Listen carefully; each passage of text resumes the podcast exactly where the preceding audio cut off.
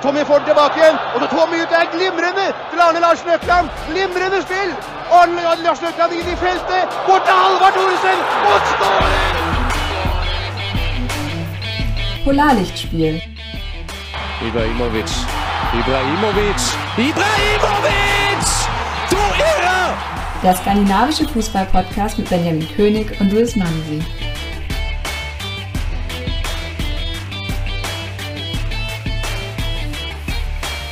Herzlich willkommen zu einer weiteren Folge Polarlichtspiel, der skandinavische Fußball-Podcast. Mit mir wie immer in der Leitung der Luis. Servus Luis. Hi Benjamin. Ja, und du wurdest jetzt der niederländischen Sprache mächtig wegen eines Skandinaviers. Habe ich das richtig verstanden, als wir uns da ein bisschen ausgetauscht haben? Ja, du, du, du sprichst auf meine außergewöhnliche Erfahrung an, die ich jetzt unter der Woche machen durfte. Ja, mein, ich warte noch immer auf mein Darami-Trikot von Ajax Amsterdam. Und ich dachte mal, so nach zweieinhalb Monaten kann man sich auch mal telefonisch dort melden. Ah, und ja? ich hatte, ja, ich, und ich dachte und ich hatte die Hoffnung, dass Ajax so international ist, dass es irgendwie auf Englisch auch möglich ist. Naja, jedenfalls habe ich da angerufen und dann ging es halt los auf Niederländisch. Äh, Da wurde ich gefragt, wohin möchte ich eigentlich? Möchte ich in einen Online-Shop? Möchte ich zu den Tickets? Lauter so Sachen. Zum Glück ist die deutsche Sprache der Niederländischen relativ ähnlich, deswegen bin ich da ganz gut durchgekommen. Aber ich wurde dann halt auch gute 10 Minuten von äh, niederländischen Kommentatoren beschallt in der Warteschleife. Und ähm, ich weiß jetzt auch, was Hüntelars Lieblingslied ist von Ajax Amsterdam. Herrlich. Und wie lautet das? Ich konnte es mir nicht merken. Aber es war auf jeden Fall ähm, interessant. War dann wahrscheinlich so, dass es präventiert hat vor einem hitzigen Gespräch mit dir und dem Herrn oder der Frau an der anderen Leitung der Telefonbindung, nicht wahr? Na, es geht. Ich bin auf Englisch relativ freundlich. Ah, also, es- also äh, der, es war ein er, er konnte gut Englisch sprechen, hat mir dann gesagt, ja, das dritte Trikot von Ajax Amsterdam ähm, ist im Pre-Sell, irgendwie sowas, also Vorverkauf und es kommt erst im Januar. Ja, enttäuschend, aber gut, wenigstens habe ich jetzt mal eine Antwort. Genau, dann wissen wir ja, wann wir wieder auf das Thema ansprechen dürfen. Gut, dass du nicht hitzig da aufgetreten bist. Hitzig war es dafür aber beim Basken-Derby zwischen Real Sociedad und dem Athletic Club aus Bilbao. Und die Skandinavier waren von Beginn an mittendrin im Geschehen. Also, Ja, vor allem, ja? ja. Nee, ich überlasse dir gerne Nee, sag du, sag du. Ich fand Alexander Isak, ähm, man merkt das jetzt so, seitdem er wieder zurück ist, er, es, es dreht sich sehr, sehr viel um ihn. Ja. Und ähm, das ist schon sehr interessant zu beobachten bei Real Sociedad. Äh, war eigentlich an gefühlt jeder gefährlichen Aktion beteiligt. Genau, das ist mir auch aufgefallen in einer sehr ruppigen Partie. War ja wirklich er der Einzige, der wirklich da zu Möglichkeiten kam. Ja, ich finde es auch interessant, wie sich sein, also korrigiere mich gerne, aber ich habe das, äh, als er vor allem bei Dortmund war, hier in der Bundesliga nicht so beobachtet, dass er auch sich sehr viel außerhalb des 16ers bewegt und von dort mal den Abschluss sucht, hat ja auch dieses eine schöne Tor in der Länderspielpause gemacht. Also das finde ich auch sehr schön, wie er sein Spiel weiterentwickelt hat und wie variabel er da auf dem Platz agiert. Ja, definitiv. Also generell ist es ja etwas, was er bei Real Sociedad jetzt neu irgendwie mit ins Spiel genommen hat. Auch irgendwie mal, du hast es schon angesprochen, A, diese Weitschüsse, B, aber auch mal Läufe an der Seitenlinie, wo er wirklich auch Spieler bindet. Also wirklich klasse, wie er auch sich selber weg von diesem Strafraumstürmer-Image bringt. Ähm, ja, zu Fall gebracht wurde in der 56. Minute Mikel Merino im gegnerischen 16er, nachdem übrigens Sörlot eine Hereingabe nicht mit der Hacke aufs Tor bringen konnte. Ja, und wer nahm sich dem Elfmeter an? Isaac. Aber das war natürlich so, ne? Der war ein bisschen reingemogelt, der Elfmeter. Ja, oder selbstbewusst. Ja, so kann man es auch nennen. Also in die, Elf- in die Mitte schießen ist ja, glaube rein statistisch gar nicht mal so blöd. Weil, weil die, Tor, die Torhüter bewegen sich ja immer irgendwie. Ja, Ähm, aber ja, diesmal nicht. Und dann ist er so zwischen, was war's, so zwischen Arm und Oberschenkel ist er irgendwie rein. brutal viel Glück gegen den spanischen Ja. Nationaltorhüter. Ja, also, pff, naja, okay. Aber gut, wer, wer trifft, hat recht. Das ist einfach so So Fußball. sieht es nämlich aus, ja. Hier, das Phrasenschwein lacht auch schon wieder. ja, und wenige Se- Sekunden später und schon einer elektrisierenden Atmosphäre kam dann Sörlot sogar nochmal zum Kopfball, um auf 2 zu 0 zu stellen. hat den Ball aber leicht über das Tor geköpft. Ja, und dann war Isaac nochmal kurz vor Schluss im Mittelpunkt der Geschehnisse bei der Ampelkarte von Inigo Martinez. Ja. Ja, geht in Ordnung. Definitiv, ja. Hand im Gesicht, hat da nichts zu suchen. Aber das meinte ich mit immer an den entscheidenden Szenen beteiligt. Selbst solche Situationen, also das fällt ja auf. Ja. Ja, es ist Alexander Isak, der daran beteiligt war, dass der Gegner in Unterzahl spielen musste. Und das f- finde ich, ja, also ich, ich finde das wirklich, ich bin wirklich immer wieder aufs Neueste beeindruckt von ihm und wünsche mir einfach, dass er irgendwann mal wirklich auf der größeren Bühne zeigen kann, was so in ihm steckt. Ja, definitiv. Da freue ich mich auch schon drauf, denn das wird hoffentlich ziemlich sicher wohl kommen. Ja, trotzdem gab es am Ende nicht die drei Punkte im eigentlich sonst dominierten Derby. Denn in der 92. Minute erzielte Iker Munyain den Ausgleich. Nee. Aber was war da mit Remiro los im Tor? Ja, ich glaube, das müssen wir jetzt nicht weiter vertiefen, aber Nee. puh. ja, schon mal ins eigene Tor gefaustet. Kann man mal machen. Ja, für die, die es nicht gesehen haben, er stand da in der Luft wie Superman. Ja, das beschreibt's ganz gut. ist halt daneben gegangen. Und so blieb es dann beim 1 zu 1. Ein weiteres Topspiel an diesem Wochenende gab es zwischen Rom und Milan. Und da gab es einmal auch eine Premiere. Oh, eine Premiere? Ja, Die wäre? Ibrahimovic mit seinem 400. Ligator. Ah. Gut, ich hätte es jetzt als Jubiläum äh, angekündigt. Ja, stimmt. Aber, aber klar, 400. Tor. Und da habe ich mir die Frage schon im Vor Vorhinein gestellt. Wa also das 400. Ligator, wenn ich das richtig verstehe. Ja, ja. Ja, okay. Was war für dich das Schönste? Oh, das ist eine gute Frage. Jetzt, Oder das, was dir am ehesten in Erinnerung geblieben ist? du fragst da speziell in der Liga, oder?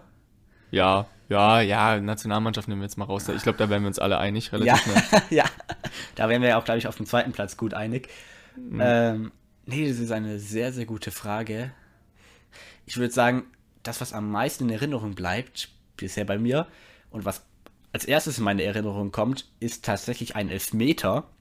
Und zwar bei seiner ersten Zeit bei Milan gegen Inter, als er sich davor das Wortgefecht mit ähm, Julio Cesar lieferte Oh, stimmt, ja. so nicht aufgrund der Spektakularität und für was sonst Ibra so steht. Ich meine, der hat in seinem Leben 399 schönere Tore geschossen. Aber einfach, was so diesen Derby-Charakter widerspiegelt, was einfach für Ibra auch steht. Ja, definitiv. An was hast du da gedacht? Ich habe tatsächlich an die Zeit äh, bei LA Galaxy gedacht. Oh, Als er da in diesem einen Spiel, nee, war das nicht sogar sein erstes oder zweites? Das war auf jeden Fall, da, da hat er aus 40 Metern Tor gemacht.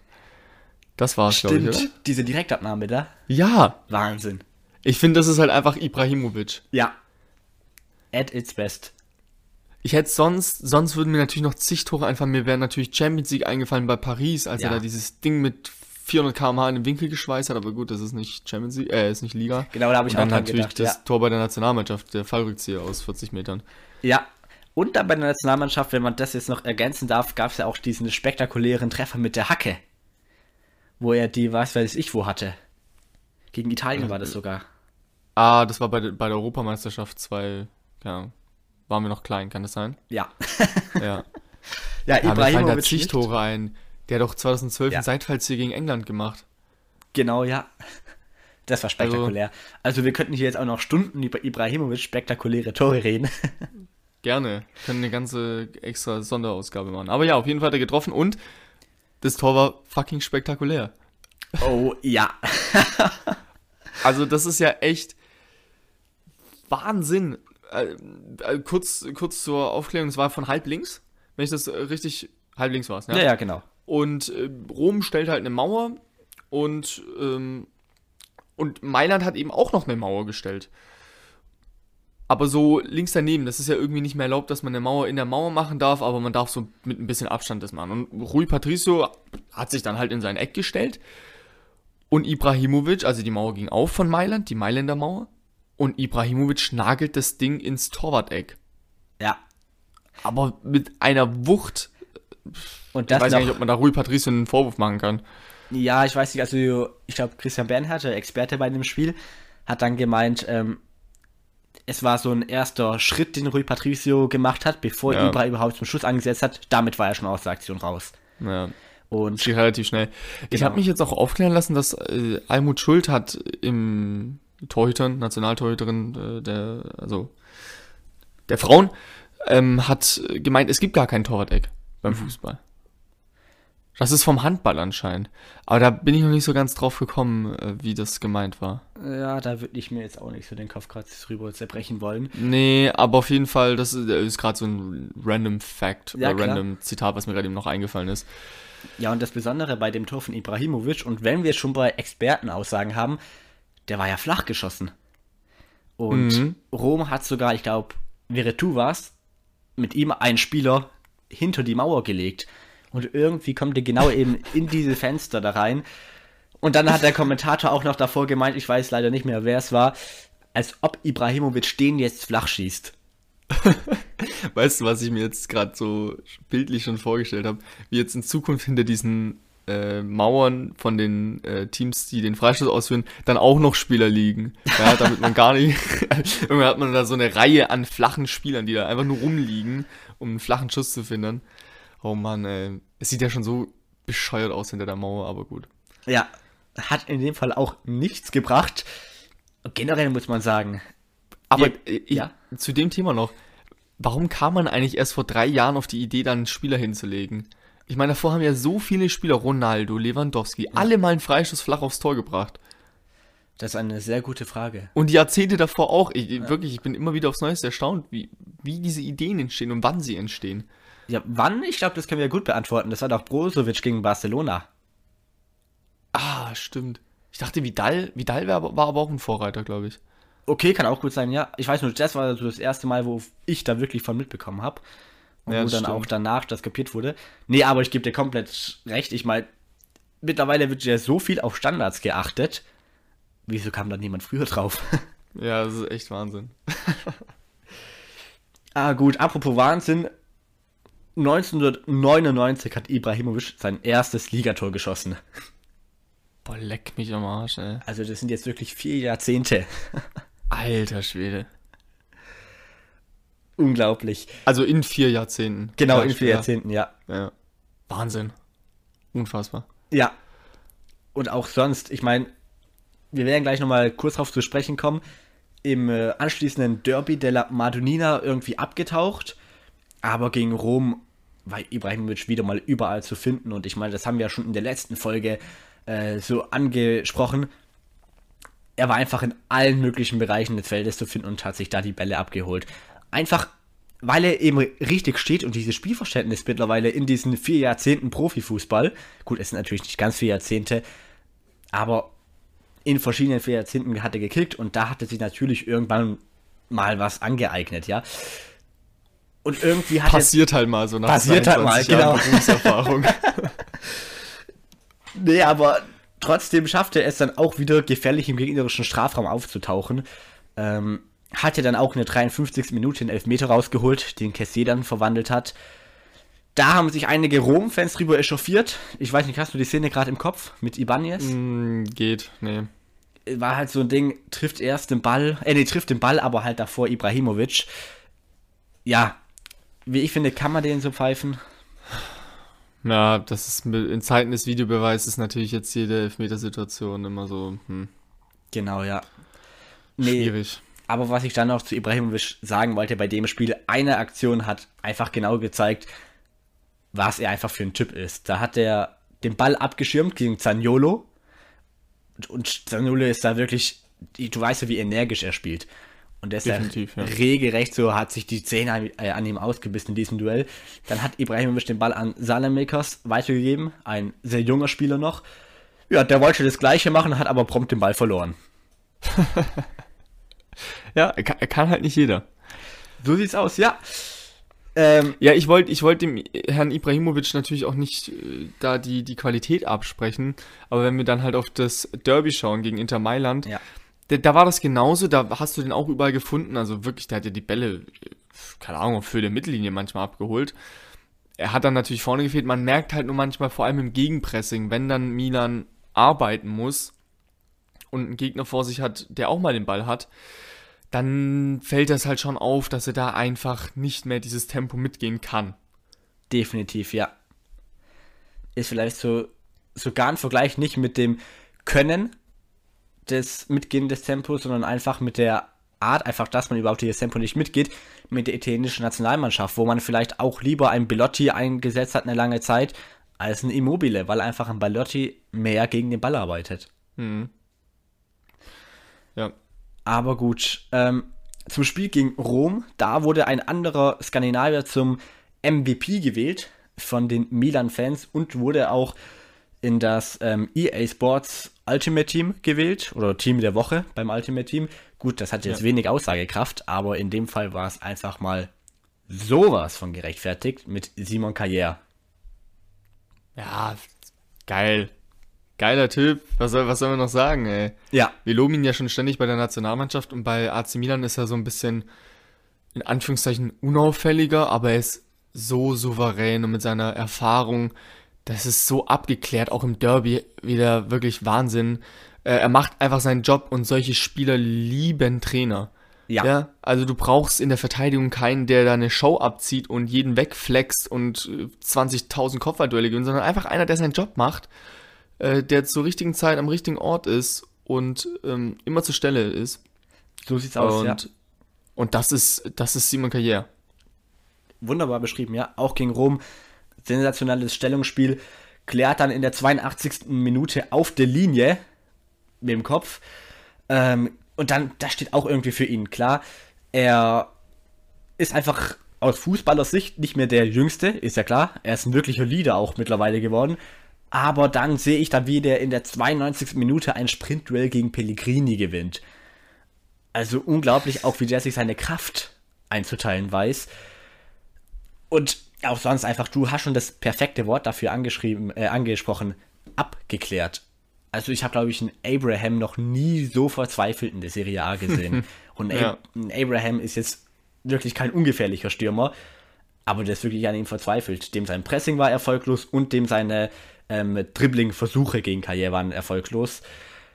Einfach unglaublich. Und dann ist natürlich auch toll, dass Karriere noch mitspielen kann. Also ähm, in der 38. Minute kam von ihm ein haarscharfer Ball perfekt auf Ibrahimovic, der ihn natürlich in Ibra-like mit der Brust dann auf Leao weitergeleitet hat. Der hat auch getroffen, war leider abseits. Und dann auch nach der Halbzeit in der 50. Minute kam ein perfekter langer Ball von Karriere in die Spitze. Wieder auf Ibrahimovic, sensationell den Ball an und mitgenommen. Wieder getroffen, aber wieder wegen Abseits aberkannt. Also auch spielerisch einfach ein Simon Carrière, der unglaublich viel Spaß macht. Mhm. Und nicht umsonst hat jetzt Milan mit ihm ja auch äh, Ende Oktober verlängert, bis 2024. Das ist Wahnsinn. Ja. Und das, also 2024 ist schon echt Wahnsinn. Und das zeigt ja auch, wie wichtig er ist, weil Milan, ja. haben wir ja gelernt im Sommer bei Cialanolo und Donnarumma, ist jetzt kein Verein, der einfach mal blind die Millionen raushaut, nur weil ein Spieler gerade einen guten Lauf hat. Das ist bei Karriere kein Lauf. Das ist eine Konstanz. Ja. Also es ist echt krass, was für ein Turnaround er seiner Karriere nochmal gegeben hat. Ja. Nach seiner Zeit bei Wolfsburg und äh, in der spanischen Liga. Also ja, echt wirklich top. Ich kann man auch, sagen. Ja, ich würde auch sagen, gerade Sevilla hat ihm, glaube ich, unheimlich gut getan. Ist mal von ja. außen betrachtet und wie sich danach die Leistungen entwickelt haben. Nehmen wir mal den kurzen Zwischenaufenthalt bei Atalanta außen vor. Ja, gut. Aber gut, ja bleiben wir doch mal in der italienischen Liga bei Sampdoria gegen Bologna. Denn da gab es ordentlich skandinavische Beteiligung. Sampdoria unterlag zu Hause Bologna mit 1 zu 2 und an jedem Tor waren Skandinavier direkt beteiligt. Kein Skoff Olsen bei Bologna und auch kein Jamskat bei Sampdoria, aber. Ja, dafür standen aber äh, Swanberg und Torsby im Mittelpunkt. Dreimal. Ja, dreimal. Ähm, aber man muss natürlich auch kurz, ich weiß, hat mit Skandinavien relativ wenig am Hut, äh, mit Skandinavien relativ wenig zu tun, aber die beiden Torhüter, wow, standen ziemlich lange sehr im Mittelpunkt. Ja. haben unglaublich viel verhindert und dann ist er erst in der 46, also kurz nach der Halbzeit das erste Tor gefallen. Ja. Durch Swanberg. Und dann ist es Torsby, kurze, ja, kurze Zeit später, genau, kurz, genau 30 Minuten später. Und Arnautovic macht dann das 2 zu 1 nach einer klasse Flanke von Swanberg. Und das hat, da habe ich echt Flashbacks bekommen von Italien gegen Österreich. Aber diesmal war es kein Abseits. Stimmt, ich erinnere mich, das war eine ganz ähnliche Situation, ja. Es war exakt das gleiche Tor eigentlich. Stimmt. Auch Jetzt, La unterkante Latte rein. Ja, stimmt. Ja, und apropos Unterlatte, so kam ja auch der Treffer von Swamberg zustande, das 1 zu 0. Mal ganz humorlos unter die Latte geschweißt. So sieht's aus, ja. Äh, hatte aber, das war, was habe ich, ich habe mir das notiert. Ähm, das war ja eigentlich aufs leere Tor. Oder, oder der Torwart war schon so ein bisschen im, im Torwart-Eck. Ja. Nicht mehr, Torwart, oh Gott, jetzt haben wir schon wieder das Torwart-Eck. Ähm, Im kurzen stand da irgendwie nicht mehr, nicht mehr so gut positioniert, aber ich habe mir aufgeschrieben, den musst du erstmal so reinmachen. Eben, eben. Der war noch, glaube ich, unter Bedrängnis von einem Verteidiger. Ja. Und wie gesagt, es war einfach auch ein brachialer Schuss. Ja, definitiv. Ja, also vor allem der kommt von der Seite, da musst du dich erstmal so stellen. Also das darf man echt nicht unterschätzen, auch wenn das Tor Ja. relativ äh, offen war. Deswegen, ja, schönes Tor. Definitiv, ja. Ein 2 zu 1 gab es dann auch in der Bundesliga zu beobachten. Und zwar bei Leipzig gegen Dortmund. Ja, und auch da standen wieder Skandinavier im Mittelpunkt. Josef Paulsen hat das entscheidende 2 zu 1 erzielt. Auch so ein bisschen reingemogelt. Ja. Aber war schön rausgespielt über Soboslai und Kunku war es, glaube ich. Ja, genau. Ähm, und trotzdem, du hast gesagt, reingemogelt. Für mich hatte das aber auch irgendwie was von einer Willensleistung. Ja, also, wie er sich da reinschmeißt. Ja. Und der war ja davor Tor verdient. echt, der war davor ja echt glücklos leider wieder in seinen Abschlusssituationen, war häufiger mal einen Schritt zu spät dran. Ja. Und da hat ihm einfach das Tor, glaube ich, gut getan. Direkt im Anschluss kam ja dann noch Geburtstagskind André Silva für ihn in die Partie.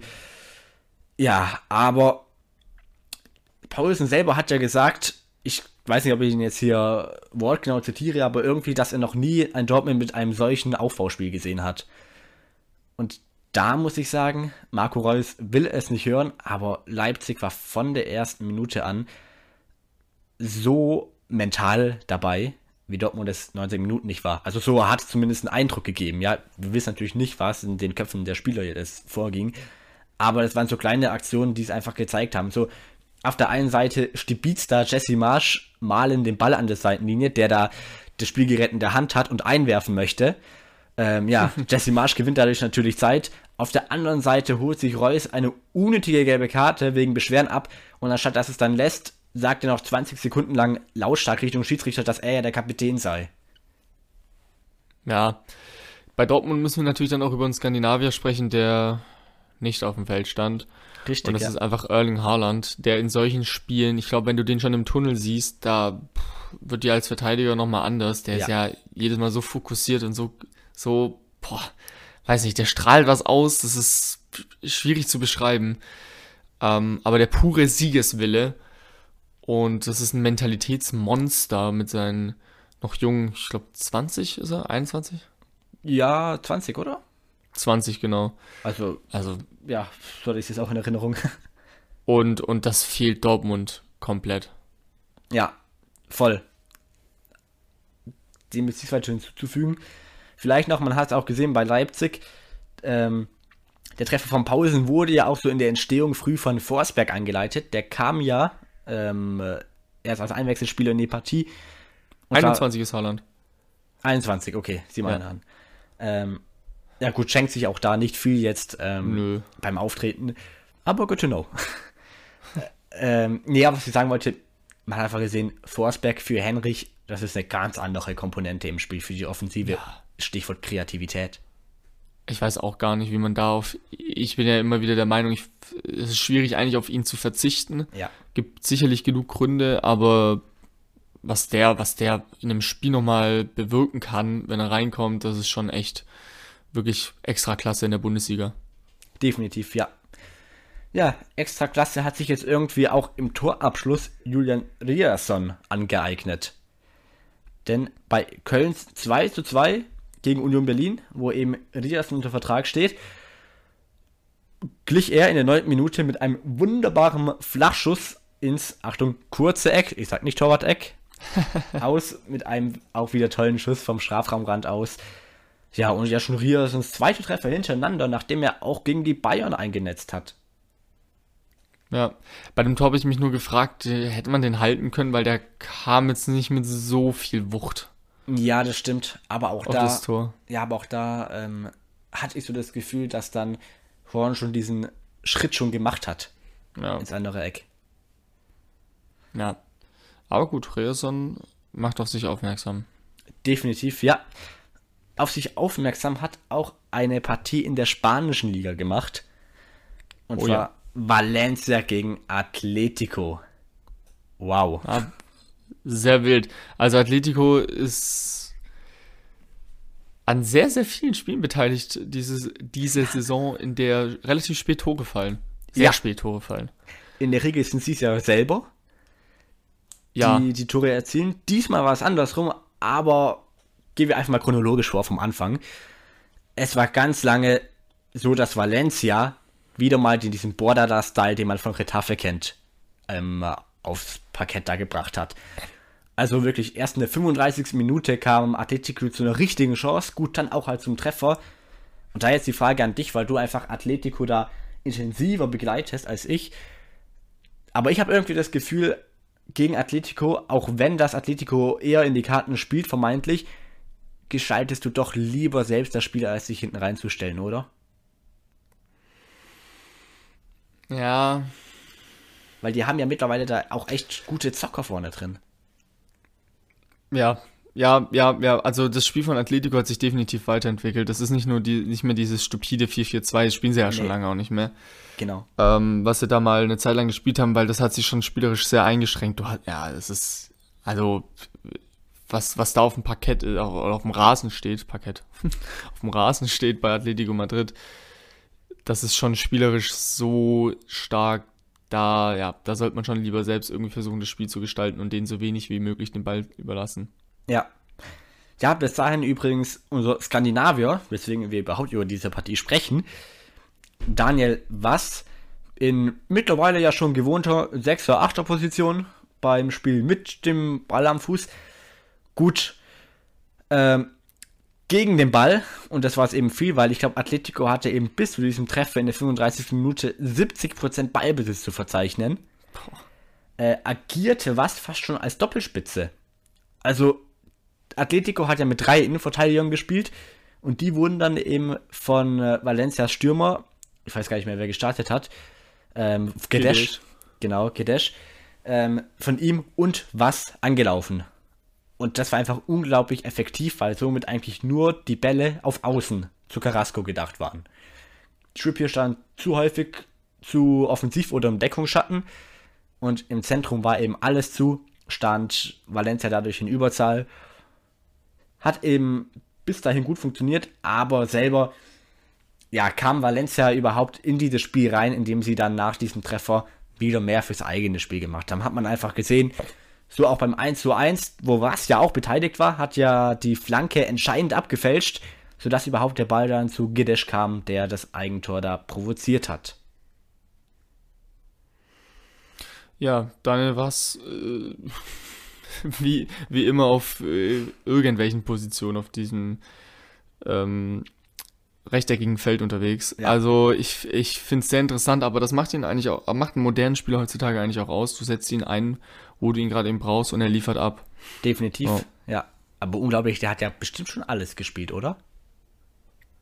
Also der war Rechtsverteidiger, Sechser, Rechtsmittelfeld, Zehner. Also ich glaube, der ist schon echt alles durch außer Innenverteidiger und Torwart. Ja. Letzteres kommt vielleicht durch eine rote Karte, man weiß es ja nicht, wie die Citizen sich da in Zukunft anstellt.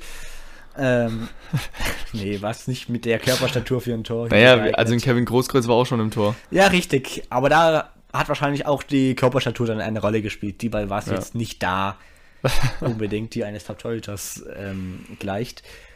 Gut, aber Valencia war dann eben viel offensiver. Klar, dadurch haben dann die Gäste aus der spanischen Hauptstadt die Nadelstiche gesetzt in Form von Griezmann und Vrjalko. Griezmann, Traumtor. Und so stand es dann ziemlich schnell 3 zu 1 in der 64. Minute stand dann wieder was im Fokus, weil er ja da den Ball dann wirklich artistisch an den Querbalken gedonnert hat. Aber dann wurde es ja erst richtig wild, denn Hugo Duro kam für ihn ins Spiel. Und was Hugo ich kenn- Duro dann ich- machte, Ich kenne den gar nicht. Ich kannte den gar nicht, Hugo Duro, bis Mhm. ich das gelesen habe. ja, sonst auch eher weniger Teil der Startformation der Valencianer. Aber dann, ja, dann passierte es. Ja, 90. plus 2 und 90. plus 6 muss es gewesen sein. Ja, Macht der junge Stürmer zwei Tore und, und schockt Atletico Madrid. Wahnsinn. aber echt 3 zu 3 dann auch noch. Brutal. Übrigens ganz amüsant.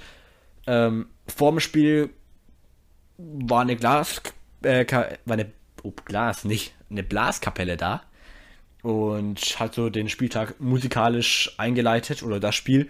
Ja, und die haben halt dann auch außerhalb des Stadions während des Spiels immer mal wieder zu Liedern angestimmt. War recht amüsant anzuhören, mal eine andere Atmosphäre. Oh je, das kenne ich sonst nur aus ähm, Südamerika. Da läuft da, also Stimmt, läuft ja. keine, keine Blasmusik, aber da, die haben dann auch immer Schlagzeug und keine Ahnung, was die da immer dabei haben. Genau, ich, selbst, ich war, ich war ja einmal, ich war ja zweimal im Stadion, ich war, ich konnte, ich konnte es nicht sehen, aber die haben auf jeden Fall dann ein halbes Konzert abgegeben. Ja, Wahnsinn. Jetzt auch eben in Spanien kulturell ganz anders veranlagt sind da die Engländer. Gute, gute Überleitung. Vielen Dank. ähm, ja, gut war eben dann auch mal der Auftritt von Norwich. Also, die wurden ja nie wirklich abgeschossen, bis auf das brutale 0 zu 7 gegen Chelsea, das wir ja auch jüngst angesprochen haben. Diesmal aber hat es zum ersten Saisonsieg gereicht gegen Brentford. Ja, ähm, Türöffner dafür, das 1 zu 0 durch Norman, der da wirklich sehr selbstbewusst und auch durchsetzungsstark zu diesem Treffer kam. Norwich gewann eben am Ende 2 zu 1, auch noch weil Puki getroffen hat. Und doch wurde nach dem Spiel der deutsche Trainer Daniel Farke bei, den, ähm, bei Norwich von seinen Aufgaben entbunden. Ja. Ich habe das Spiel leider nicht, äh, leider nicht gesehen, aber äh, freut mich auf jeden Fall für Norman, dass er da ein Tor erzielen konnte. Aber ähm, wie war denn da die Situation in Norwich? Also kurz mal, kurz mal abdriften. Ja, also ich bekomme da jetzt auch nicht so viel mit bei Norwich, aber was ich mitbekommen habe, ist, dass der Fußball an sich ja ges- wirklich, der war ja nicht schlecht, der war ansehbar. Also es war ein klarer Plan zu erkennen, man wollte spielerisch mithalten können. Aber am Ende ist in der englischen Premier League sehr, sehr viel Geld im Umlauf und es geht natürlich ums nackte Überleben da im Abstiegskampf, weil die ja sonst Millionen da wegbrechen.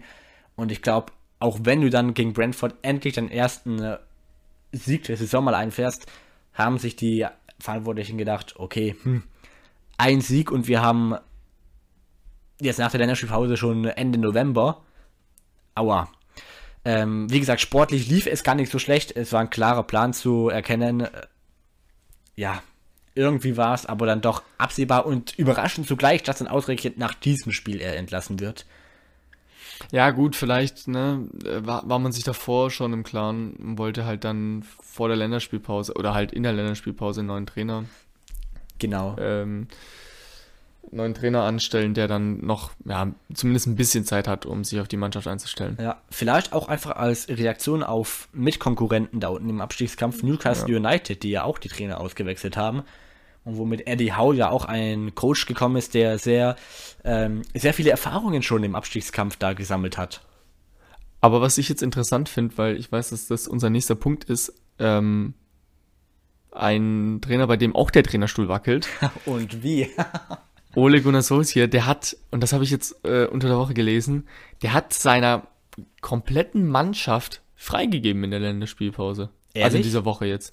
Ja, Uff. ja, so waren auch die. Reaktionen anscheinend. Kopfschüttelnd.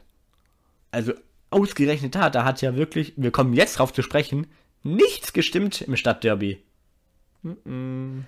Also, Das ist echt, das ist echt. Pff. Wir müssen gar nicht über das Stadtderby selbst sprechen, sondern Nein. über, die- über den Menschen Ole Gunnar Solskjaer. Also Rio Ferdinand ist ja immer ein sehr lautstarker ähm, Experte im britischen Fernsehen. Ja, Und bei Menu wird er mal ex wird er noch lauter. klar, Und er hat hat ja es- auch Vergangenheit. Genau, aber er hat es halt auch so beschrieben, naja, guckt euch doch mal die anderen Trainer an, die so eine Autorität mitbringen, also ein Jürgen Klopp, ein Guardiola, ein Arsene Wenger, also äh, Sir Alex Ferguson. Ja. Das waren alles Trainer, vor denen hattest du Angst, in Anführungszeichen, wenn die, also du hast es gemacht, was sie dir gesagt haben. Ja.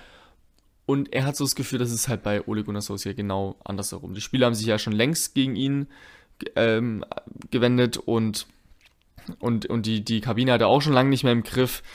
Also pff, Manchester United, das ist. Also, ich ich Es- möchte ihm da nicht zu nahe drehen, aber ich habe so das Gefühl, die Zeit mit ihm ist jetzt rum. Ja, es ist aktuell nicht Glory, Glory und Man United, wie die Nee. Hymne des Vereins lauten lässt. Ja, ich würde sagen, wir gehen trotzdem mal kurz auf die Partie ein, denn es war ja ein Spitzenspiel.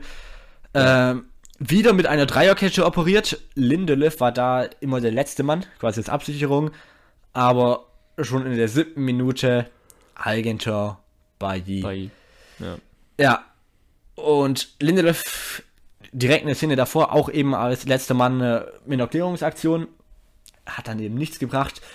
Und auch sonst hatte ich das Gefühl, war er vor allem in der ersten Halbzeit so der einzige wirkliche Sicherheitsfaktor hinten drin, wenn man es so nennen darf, weil auch Harry Maguire, vor allem im Aufbauspiel, war es halt wieder gekennzeichnet bei ihm von wilden Bällen. Also, ja, seine Pässe Ja. kommen meistens nicht wirklich dahin, wo der ein oder andere sie mit einer Sicherheit hinspielen würde. Ähm, klar, Lindelof selber dann in der 33. Minute selber mit dem Eigentor, indem er ja in der Rückwärtsbewegung da ähm, eine flache und scharfe Hereingabe, vor allem von Foden, äh, Richtung gegnerisches Tor gespitzelt bekommt. Und Pach- äh, De Gea hatte dann noch sensationell pariert. Und auch dazu passend, ich habe eine sehr witzige Statistik gelesen. United in diesem Spiel, in diesem Stadtderby, das ja die Fans wirklich herbeisehnen, mit einem Schuss aufs, Eige, äh, aufs gegnerische Tor und zwei aufs eigene.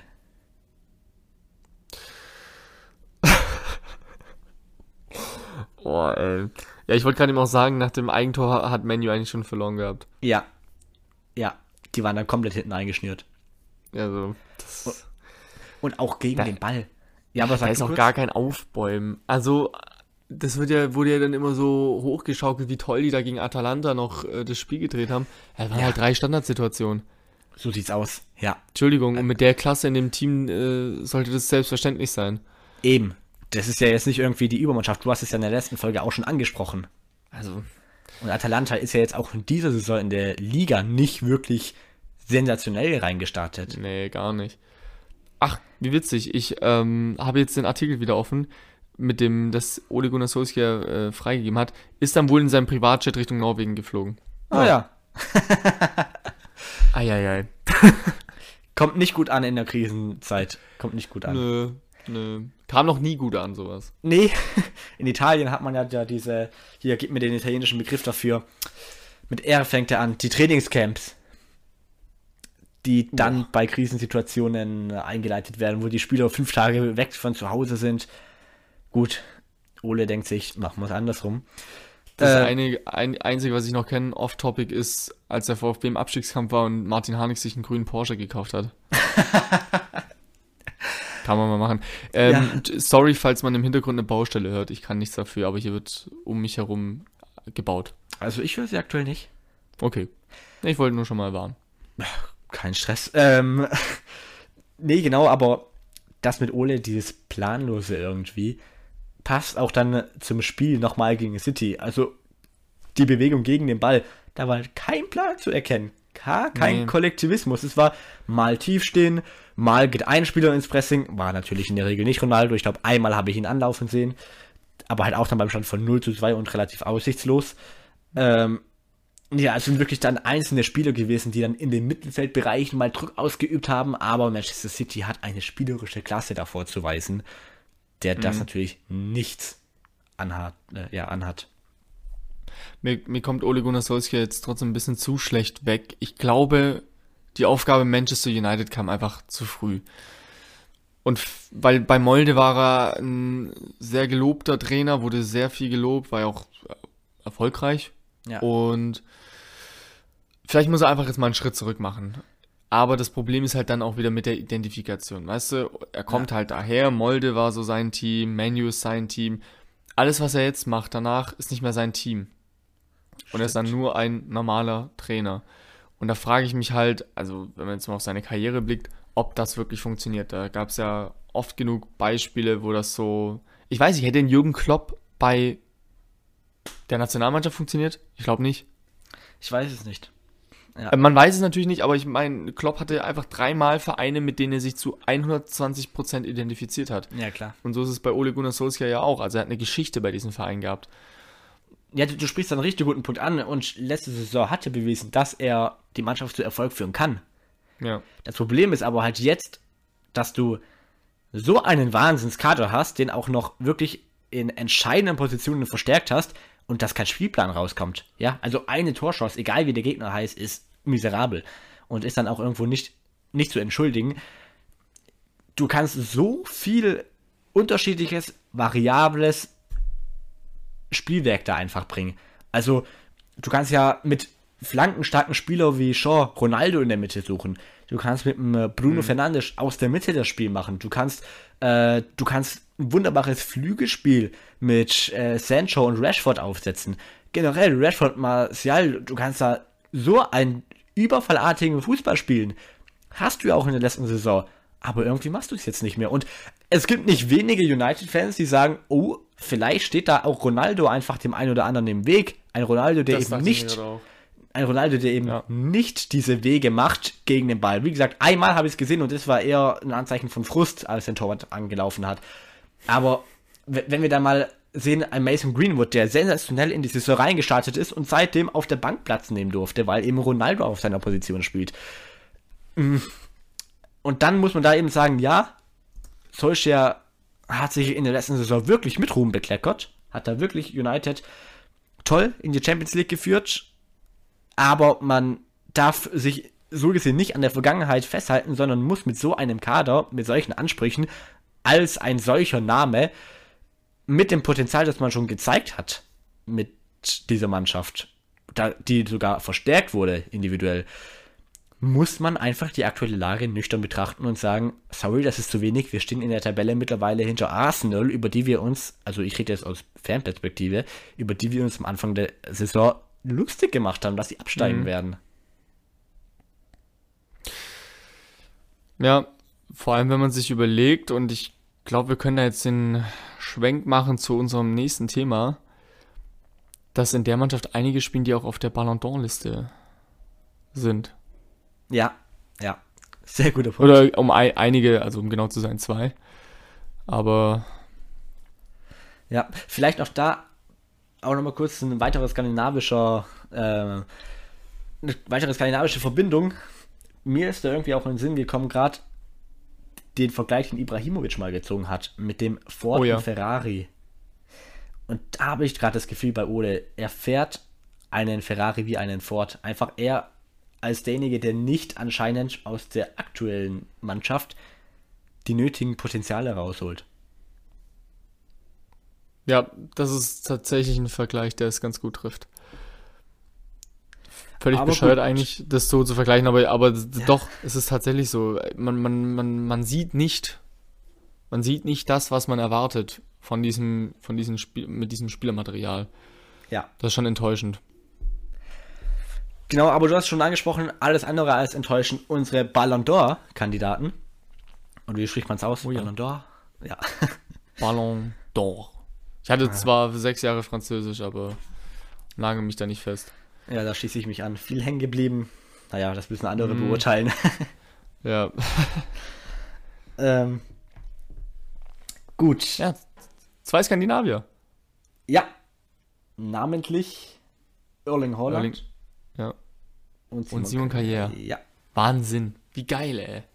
Ja. Also ich mag die Ballon d'Or-Auswahl dieses Jahr. Ja? Ich mag sie sehr. Ja, ich, ich finde sie wirklich, das ist echt sehr, das ist ja das, was wir jahrelang so ein bisschen vermisst haben. Schon sehr, sehr viele unterschiedliche Spielertypen und das mag ich einfach. Das stimmt, ja. ja, ich gucke mir auch gerade nochmal die Liste an und denke mir, ja, ein Spieler hätte ich vielleicht gestrichen, aber sonst gehe ich auch voll Wen hättest du gestrichen? Vermutlich Raheem Sterling.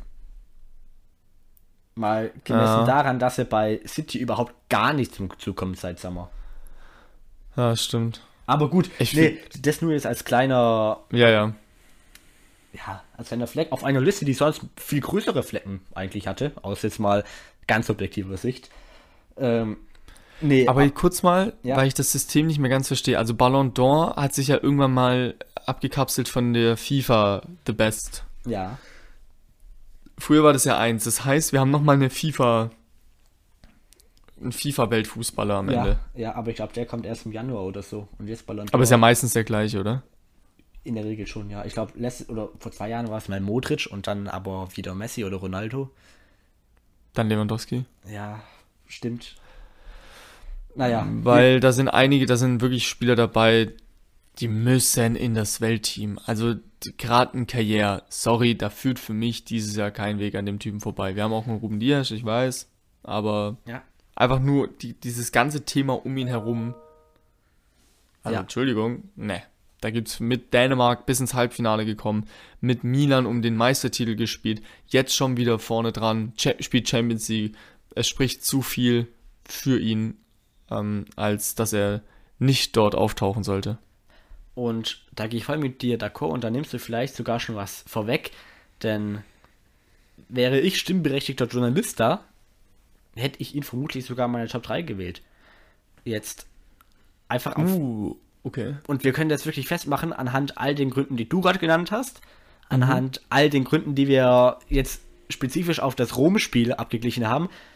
Wobei das Rom-Spiel ja wirklich, du hast es auch schon angesprochen, für alle Spiele eigentlich steht, die er absolviert. Also er ist ja wirklich ein Fels in der Brandung, er ist die Konstanz da hinten. Ich finde, in der Champions League wurde es ganz deutlich, auch mal wieder gegen Porto. Eine unerfahrene Mannschaft und die kann nicht immer auf Top-Niveau spielen, aber wer wirklich immer dann solide abliefert, gerade gegen Porto, dieses katastrophale Hinspiel, das war Simon Carrière.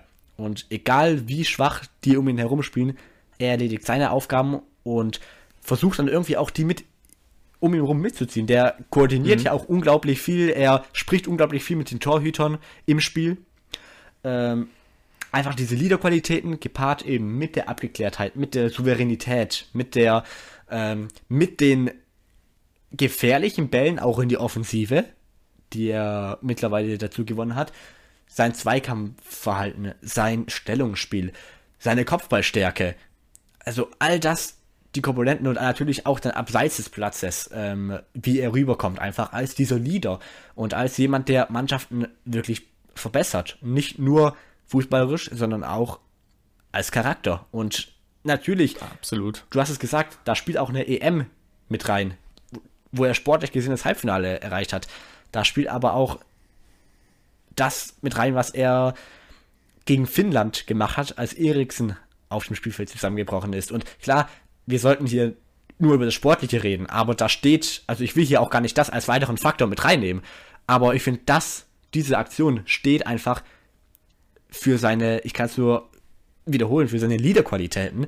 Ähm, und Ich meine, das bringt ja auch mit auf den Platz. Also diese, dieses Verantwortungsbewusstsein, das Genau. siehst du ja dann auch, oder das spiegelt sich dann auch auf dem Platz mit seiner spielerischen Qualität. Genau, und ich finde, so verändert er Spiele. Du hast es schon gesagt, unauffällig, aber er verändert Spiele und er ist der, ja, ist einfach so der Face in der Brandung eben, der immer da ist. Also natürlich, er hat auch mal ein, zwei Werkler drin, klar, hat jeder. ähm, Ja. Aber unglaublich konstant.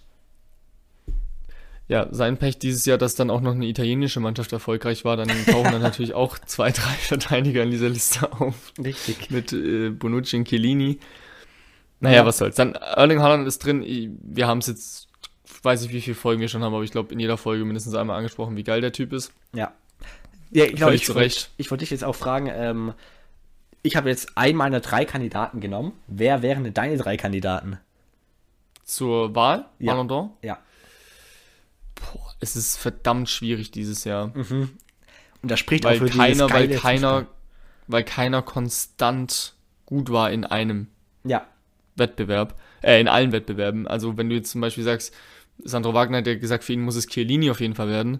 Oder was Bonucci? Nee, Chiellini, glaube ich. Chiellini. Äh, ja, pff, gut, war halt eine gute Europameisterschaft und ist halt so als Sieger vorangegangen, aber was war mit dem Rest der Saison? Entschuldigung. Richtig. Serie A-Beobachter würden da ganz, war ganz schnell schon drin. Okay, also mein Top 3 ist auf jeden Fall mal Jorginho. Okay. Ja. Ähm, darf man einfach nicht außer Acht lassen, dass er die zwei wichtigsten Titel da gewonnen hat dieses Jahr. Oh, und dann, ich tue mich mit. Es muss, Lewandowski ist eigentlich auch in der Auswahl. Du, du kommst eigentlich nicht um ihn herum. Ja. Vor allem, wenn der so einen Rekord bricht in der Bundesliga. Nehme ich jetzt noch einen Stürmer mit rein? Ich nehme Kier. Auch. Okay. Ja. Auch wenn es mir wehtut um Haaland und Lukaku, aber doch. Ja. Ja, eigentlich musst du auch Messi mit reinnehmen irgendwo, aber der, der fällt jetzt gerade so ab äh, bei, bei Paris. Aber der hat ja auch einen Titel gewonnen am Ende. Richtig, ich wollte gerade sagen, ähm, ich, also meine Kandidaten, Kandidaten wären neben Karriere vermutlich auch Messi, einfach weil er gezeigt hat, wie wichtig er für ein Team ist und wie Ja. wichtig er vor allem ist, wenn er mal weg ist, also wie man es dann sieht. So.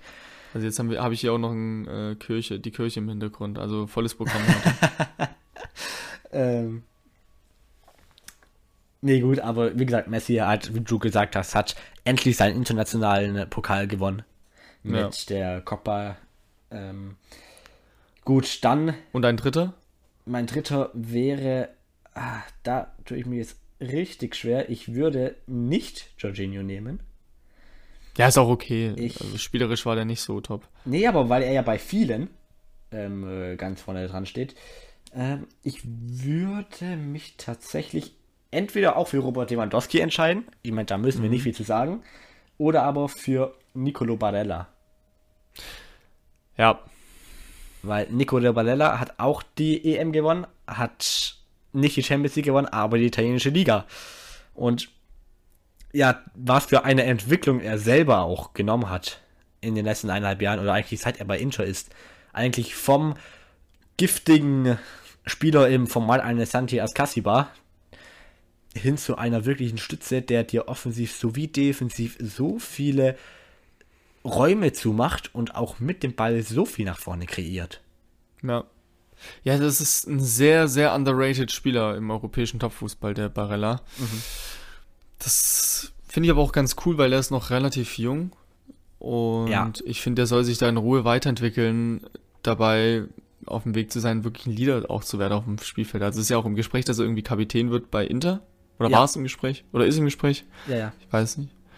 Ähm, und ich denke, dass er auch in der Nationalmannschaft jetzt nach und nach da mehr Verantwortung übernehmen wird, à la Kimmich, wenn man das mal vergleicht mit der deutschen Nationalmannschaft. Das sind Ja, zwei verschiedene Vergleich. Typen, aber ähm, da tre- treten jetzt nach und nach so Spieler wie Chiellini ab.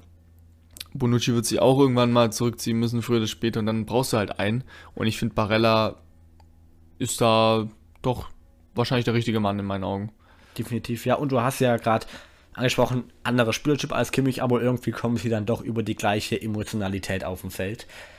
Definitiv. Ähm, ja, aber du hast mich jetzt irgendwie auch überzeugt, dann äh, vielleicht damit ihm quasi so Motivation, Motivationsschub zu geben und zu sagen, komm, du kannst noch mehr aus dir rausholen, dich würde ich auf die 4 setzen und Lewandowski dann in die Top 3.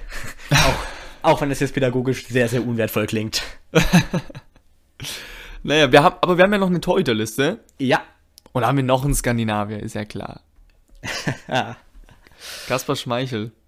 jener, der in der WM-Qualifikation, wir nehmen jetzt vor den letzten beiden äh, Gruppenspielen auf, noch nicht einmal hinter sich greifen musste.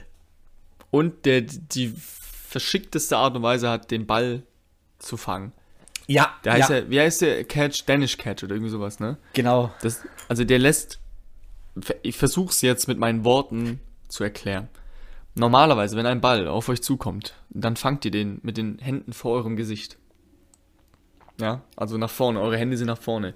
Er macht das anders. Er lässt, er, er, er macht quasi im, im rechten Winkel zu seinem Körper mit seinen Armen und lässt den Ball durchflutschen bis zu seinem, bis zu seiner Brust und packt dann zu. Wunderbar das- erklärt. Ja, verständlich? Ja, also ich weiß, wie es aussieht, aber wunderbar erklärt. Ich hätte es nie besser machen können. Und ich bin da immer wieder aufs Neueste erstaunt, weil er macht das ja bei Bällen jeder Geschwindigkeit. Ja. Und ich glaube, bei 99% der Menschen würde der Ball einfach von der Brust fünf Meter nach vorne abprallen. Und bei ihm wirklich nie. Und der, der, der saugt den richtig an sich ran. Also es sieht echt so aus, als wenn er ihn an sich ransaugt. Und ähm, was da dahinter steckt, das ist halt natürlich im Griff sicherer. Also wenn ich halt von vorne, da brauche ich halt ziemlich viel Grip, wenn ich den normalen Griff mache, um, um den Ball festzuhalten. Ja. Und muss ziemlich sicher sein. So kann er halt so gut wie jeden Ball einfach fangen. Das ist schon interessant. Ja, definitiv. Würdest du ihn wählen? Wir machen jetzt hier nicht die Top 3, sondern nur den Torhüter. Weil auf der anderen Seite jetzt bei Leicester in dieser Saison halt oft auch durch die Vordermänner einfach im Stich gelassen, sodass die weiße Weste dann nur ganz selten zu sehen war. Boah. Heute ist schon ein schwieriges Thema. Dieses Jahr. Ich finde es jedes Jahr schwierig. Ich finde auch dieses Jahr war halt auch niemand da, der wirklich jetzt einen sagen lassen kann, wow, der war jetzt wirklich ein Überflieger. Nee. Also ich sehe Donnarumma tatsächlich ganz weit oben. Okay.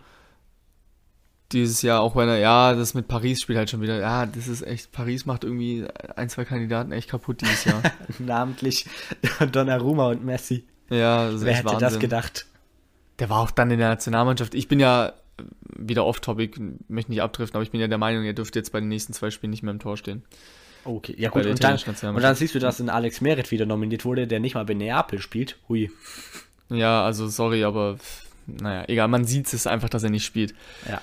Äh, ich würde Kaspar Schmeichel trotzdem auch aufgrund des sportlichen Erfolgs mit Dänemark sehr, sehr weit oben sehen. Ja. Also er war auf jeden Fall mein Top 3. Ah, Es ist halt immer, du hast halt immer einen Jan Oblak, der Weltklasse ist. Neuer, Neuer, ich sehe Neuer noch, ich sag Neuer wird, Neuer, Neuer Schmeichel Donnarumma ist meine Top 3. Alles klar. Ich nehme Schmeichel auch auf die 3. Nehme davor auf die 2 Neuer und auf die 1 Thibaut Courtois. Okay, ja, fair. Weil ich finde, dass der fehlerlos einfach agiert hat. Weil ich finde halt bei Oblak war jetzt vor allem in dieser Saison der ein oder andere Schlendrian mal drin.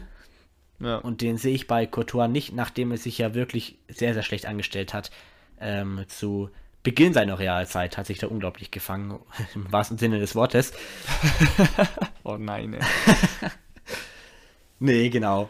Und deswegen ist er für mich der Torhüter des Jahres. Auch wenn wir jetzt nicht stimmberechtigt sind, das wird vielleicht ja noch. Irgendwann mal stehen wir da. Ja, irgendwann mal, ich würde sagen, jetzt kommen wir dann auch zur letzten Kategorie, oder? Und Ja, die Spielerunde. Genau. So. Fang ich an oder du? Du kannst gerne anfangen. Ich fange an. Okay, dann haben wir passend zum Jubiläum von Ibrahimovic eine Frage. 400 Ligatore. Der gute Herr ist aber auch schon lange, lange, lange in Italien unterwegs. Und da stelle ich dir die Frage, wie viele Ligatore hat Ibrahimovic in der Serie A erzielt für Juve, Inter, und das tut zwar weh, und AC Mailand? 150. Boah. Boah. Ey, ich musste dir gerade nicht mal irgendwie Antwortmöglichkeiten geben. Jetzt bin ich enttäuscht. Du kannst mir auch gerne natürlich die nochmal geben. Nee, Spaß. nee, ist alles gut. Woher wusstest du das? Gelesen? Ähm, nee, Live-Kommentar bei The Zone. Ah. Verdammt. Aber gute Frage, muss ich sagen. Ja, ich finde auch seine Kartenstatistik gar, gar nicht mal so übel, ey. Damit kannst du mich jetzt überraschen. Der hat in 262 Spielen äh, 46 Karten. Oh, Ja, aber ist für einen Stürmer schon echt ja, so ordentlich. hast sich was angesammelt, ja. Auch da vielleicht die wahrscheinlich beste rote Karte. Ähm, sein Wischer, damals in seiner ersten Zeit bei Milan gegen Neapel-Spieler, als er so um Nocerino drum gehauen hat. Oh ja, stimmt. Aber was ich auch wirklich, das ist so unterschätzt bei dem Typen, 262 Spiele, aber trotzdem 219 Torbeteiligung. Brutal. Also nochmal 69 Torvorlagen obendrauf. Ja. Ja, er ist Und- eben nicht und- nur ein Torjäger. Ja, und wir reden da über seine Zeit in der Serie A. Dann Ja. schau doch mal nach, nach, Ja. nach Frankreich. Da hat er in 180 Spielen, was war es, ich glaube 210 Torbeteiligung oder so. Also es ist echt Wahnsinn. Wahnsinn, ja, wirklich perfektes Wort dafür. Anders kann man es ja gar nicht beschreiben. Okay. ähm, ja, übrigens zu Ibra, äh, heute, wir nehmen am 11. November aus, erscheint sein Film in den Kinos Italiens. Ich hab's gesehen. Mit Ajax-Trikot. Ja, Es schmerzt immer noch. stimmt. Ach so. Das habe ich jetzt nicht mehr hier vorgenommen. Genau. Toller Abschluss zur Folge, bevor es dann noch zur letzten Frage hier kommt. Äh, hier, souverän den Bogen gespannt, muss man sagen. Jetzt bin ich gespannt. Ähm, welcher Spieler? Wie ein Bogen. Okay, sorry, es tut mir leid. Oha! Der hat jetzt auch von mir gedauert. Oh Gott, ey. Oh. Okay, mach schnell die Frage. Ähm, welcher Spieler änderte zu Beginn der Saison seine Trikotnummer, um auf den Klimawandel aufmerksam zu machen? War das A. Morten Forsby, B. Yannick Westergaard oder C. Skovolsen? Jetzt pass auf. Ich bin mir ziemlich sicher. Ich bin mir ziemlich sicher, dass es von dem Kollegen Elf Freunde Beitrag gab. Ich bin ja leidenschaftlicher Elf Freunde Leser. Jetzt. ah, Ich glaube, es war von, also der, der, der Artikel war über Thorsby. Richtig, ja. Ja? Ist, Ja. Und ist er was? Genau, er was hat die zwei Okay. auf dem Trikot stehen, um damit Ja. an die Ziele des Pariser Klimaabkommens zu So, erinnern. genau.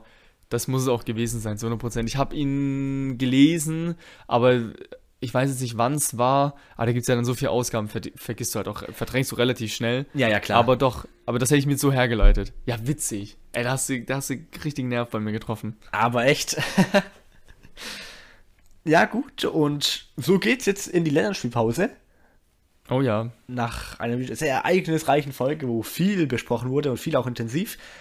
Ähm, wir hoffen natürlich, euch hat Spaß gemacht. Wir würden uns natürlich freuen, wenn ihr weiterhin beim Zuhören dabei bleibt, wenn ihr uns auf Apple Podcasts gute Bewertungen geben würdet. Das würde uns sehr, sehr freuen. Ja. Ähm, sonst auch bei Themenvorschlägen, die man mal wieder behandeln kann, gerne auch einfach uns auf Instagram schreiben. Und ja, ähm, Sonst gibt es nichts mehr. Wir behandeln dann in der kommenden Woche die Länderspiele und blicken da vor allem auf Norwegen und Schweden und schauen, ja, ob sie es geschafft haben, Richtig. sich der WM 2022 anzunähern. Und ähm, also von mir wäre es das gewesen. Ja, auch meinerseits vielleicht kurze Erklärung. Wir haben jetzt nicht die Länderspiele beleuchtet, da wir das schon in einer früheren Folge gemacht haben. Eine kleine Vorschau auf diese anstehenden Partien gegeben. Also wir wünschen euch viel Spaß in der Länderspielpause Ja, und bis dann. macht's gut. Ciao.